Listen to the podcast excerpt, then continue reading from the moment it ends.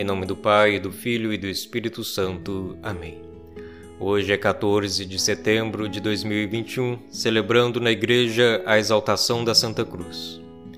Pois Deus amou tanto o mundo, que deu o seu Filho unigênito, para que não morra todo que nele crer, mas tenha a vida eterna. Evangelho de São João, capítulo 3, versículo 16, que ouvimos hoje na liturgia da Santa Missa. Exaltação da Santa Cruz significa exaltação de Cristo, exaltação da sua morte, exaltação da sua vitória pelo seu sangue sobre o pecado, o mal e a morte. A cruz se torna o ponto mais alto do universo e nada pode escapar de estar sob os braços estendidos do Filho de Deus.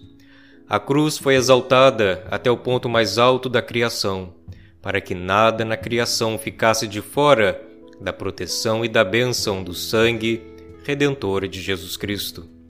Por isso, não há pecado, não há maldade, não há sofrimento que sejam mais altaneiros que o grande e glorioso estandarte de Deus, a Santa Cruz, a cruz de nosso Senhor Jesus Cristo.